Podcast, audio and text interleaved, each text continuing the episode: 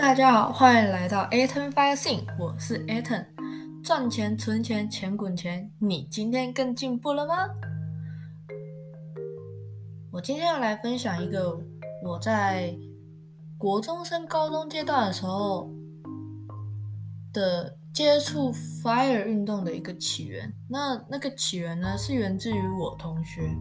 那在这个过程中呢，我渐渐的也开始对理财方面会有一个不同的悟性跟启发，就是这个过这个跟这个同学对谈的过程中领悟的。那我们今天就透过这个节目跟大家分享。那我们进入主题吧。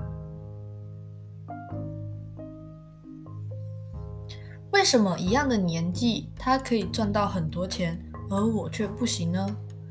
这个时间点呢，我们追溯到国中升高中的那一个时间段。那我们开始正文了。说实话，之前的我很常问自己：明明一样的年纪，为什么他能买车？为什么他可以买自己喜欢的球鞋，而我还在跟妈妈要一百块的餐费？我很我印象很深刻。这句话第一次问自己的时候呢，才刚升高中。那时看着明明同一所国中毕业，却在高中时出现出社会的分界线。我同学他靠自己努力买了他人生中的第一辆车，买了大家当时羡慕的球鞋。但我就是在思考，我跟他也没有太大的不同啊。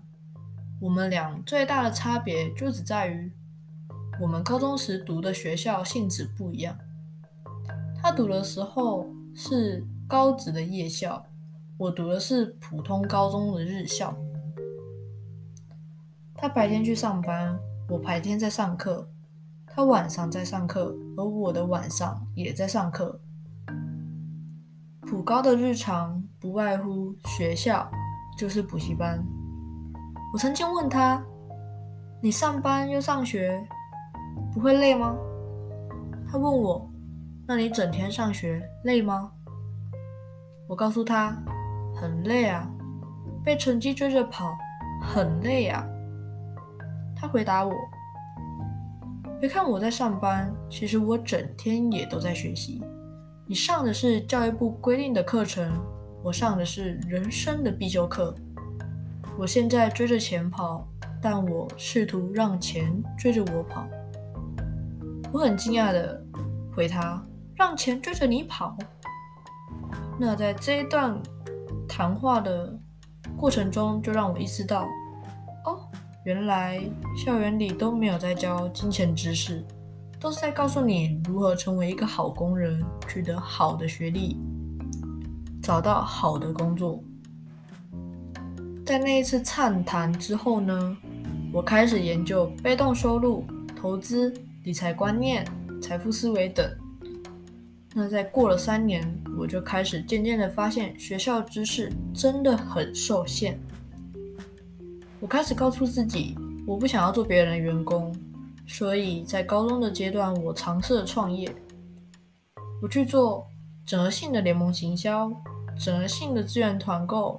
农业产学合作还有代购，可是，在这个过程中，我发现投资自己的方式才是最有效的。毕竟，在学生时期，你还没有满二十岁之前，都不会有券商还有银行，所以只能兼职打工。可是，我刚刚说过，普高的学生基本在学校和补习班度过三年，那我们要怎么办？要怎么去赚钱呢？那赚钱这方面，我们就在下一集再跟大家讲，如何在学生时期赚到自己投资的第一个本金。那我们下一个节目见喽，拜拜。